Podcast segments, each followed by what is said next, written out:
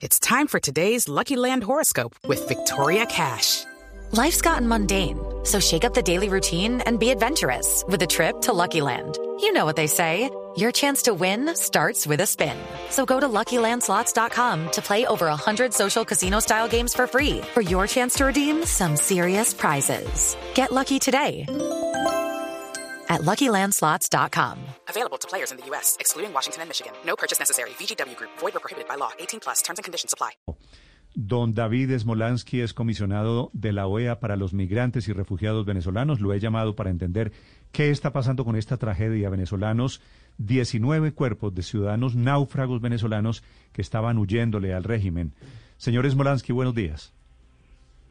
Buenos días, eh, muchísimas gracias por la, por la invitación.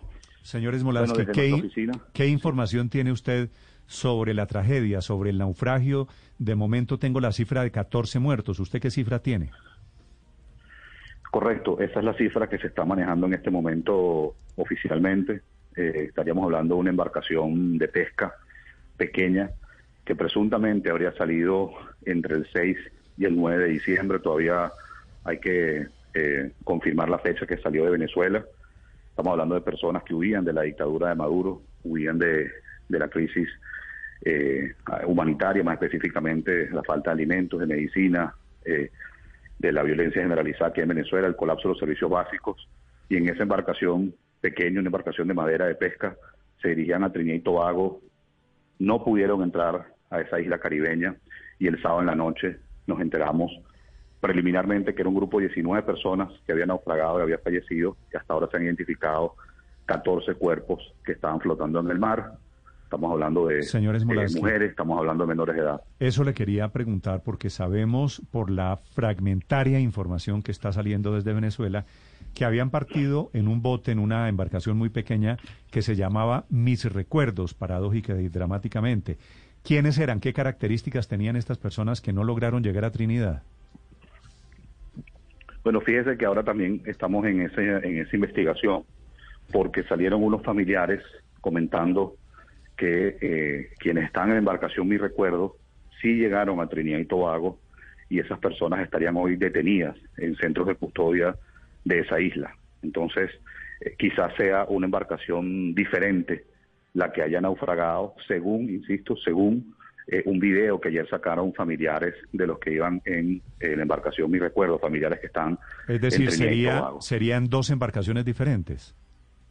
Pudiera ser, pudiera ser dos embarcaciones diferentes, insisto, según lo que vimos de los familiares ayer, que fue un video que ellos publicaron por eh, Facebook. Sea Sí. cual sea, si finalmente es mi recuerdo, son dos embarcaciones diferentes, definitivamente es uno de los episodios más dramáticos, más conmovedores eh, y más fuertes que hayamos sufrido los venezolanos en nuestra crisis inmigrantes y refugiados. Y miren que se han ido 5.4 millones de Cada personas. vez más parecido, entre Colombia. otras cosas, la situación de Venezuela, la situación de Cuba, ¿no? Gente saliendo en barcos, en, en pequeñas lanchas, intentando tocar costa de algún país. Correcto, correcto. Se habló hace décadas se hablaba de los balseros cubanos y hoy lamentablemente eh, toca hablar de los, de los de los caminantes venezolanos que muchos vemos en Colombia, en otros países suramericanos y aquí de los naufragados venezolanos. Sí, señor Smolansky. Eh, aquí yo sí quiero, sí, adelante. Discúlpeme sobre, sobre lo que pasó en Guiria, lo que pasó en, en esta embarcación. ¿Hay alguna responsabilidad de las autoridades de Trinidad y Tobago? ¿Devolvieron la embarcación y, y lo sometieron al riesgo de devolverse en el Mar Caribe y zozobró la embarcación o qué información tienen? Absoluta. Aquí el gobierno de Trinidad y Tobago tiene, tiene responsabilidad, eh, porque estas personas lo que manejamos es que no pudieron ingresar eh, a esa isla. Y Trinidad y Tobago pues está violando aquí la legislación internacional, más específicamente la Convención Interamericana de Derechos Humanos y la Convención de Refugiados 1951. Ambos, eh, Trinidad y Tobago es firmante. Pero yo quiero llamar la atención, y perdone que me extiende un poco, lo que ha pasado en las últimas tres semanas en la frontera marítima entre Venezuela y Trinidad y Tobago. El 22 de noviembre nos enteramos que 16 niños fueron deportados por el gobierno de Trinidad y Tobago. Niños que también estuvieron en condiciones muy adversas, como las personas que fallecieron eh, el sábado, que nos enteramos que fallecieron el sábado, y que a las 48 horas que estuvieron desaparecidos pudieron regresar a la isla gracias a la presión de la comunidad internacional y la opinión pública. Después de eso, en coordinación con la dictadura, Trinidad y Tobago deportó a 160 personas, incluida allí menores de edad, personas de tercera edad, inclusive personas que tenían su documentación, fueron deportadas a Venezuela. Imagínense el riesgo para esas personas ser deportadas a un país que hoy el régimen este, es acusado de crímenes de lesa humanidad. Y ahora tenemos este episodio de un grupo de al menos 14 personas que naufragaron. Todo eso ha ocurrido en tres semanas. Entonces, Trinidad y Tobago tiene que tomar el ejemplo de otros países de la región que han recibido muchos más venezolanos de lo que ha recibido esa isla para atender a quienes huyen hoy de esa tiranía, para darle atención, protección y los integren a la sociedad. Nadie toma una embarcación de madera para arriesgar su vida si eh, las cosas estuviesen bien en Venezuela. La gente se va no porque quiere, sino porque tiene. Le, pregunto desde Caracas, se ha hablado de que, en esta zona, de que en esta zona de Guiria y al oriente de Venezuela hay mafias de trata de personas, hay mafias de contrabando y ahora se mezcla con la crisis humanitaria. ¿Estas mafias se aprovechan de estos migrantes? ¿Han evaluado o analizado ese contexto o ese escenario? completamente. La proliferación de, grupos irregulares armados en, esa zona de Venezuela, específicamente eh, eh, que se manejan eh, en, embarcaciones también para la trata y tráfico de personas hacia Trinidad y Tobago y a otras islas del Caribe, ha sido impresionante en, en, los últimos en los últimos meses. De hecho, yo les adelanto que en nuestra oficina estamos trabajando un informe de víctimas venezolanas de trata y tráfico en la frontera Caribe, un informe que se basa de testimonios de víctimas, de familiares de víctimas, de información que nos han suministrado activistas de, derechos humanos y se ha convertido pues en un santuario para estos grupos criminales que eh, se aprovechan de la vulnerabilidad de las personas. Uno de los estudios más serios que se ha hecho en Venezuela, el ENCOVI, eh, justamente habla que en el estado Sucre y en el estado del Tamacuro, en el oriente del país, que es donde salen esas embarcaciones hacia Trinidad y hay casi 100% de inseguridad alimentaria.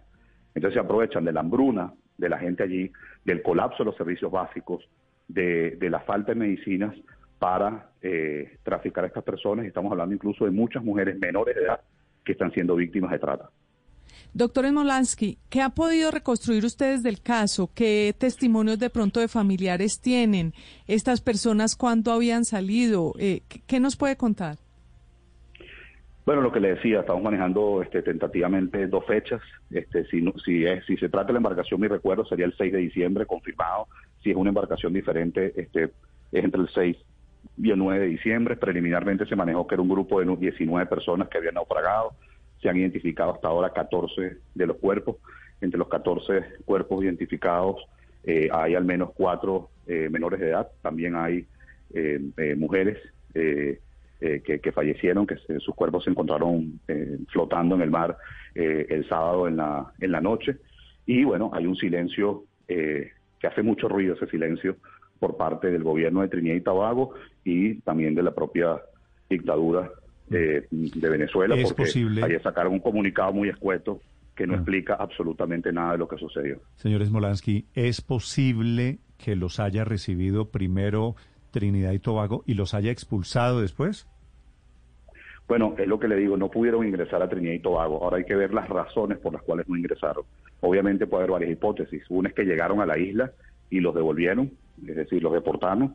Eh, en segundo lugar, una vez que llegaron a aguas trinitarias, la Guardia Costera los interceptó, inmediatamente los devolvió.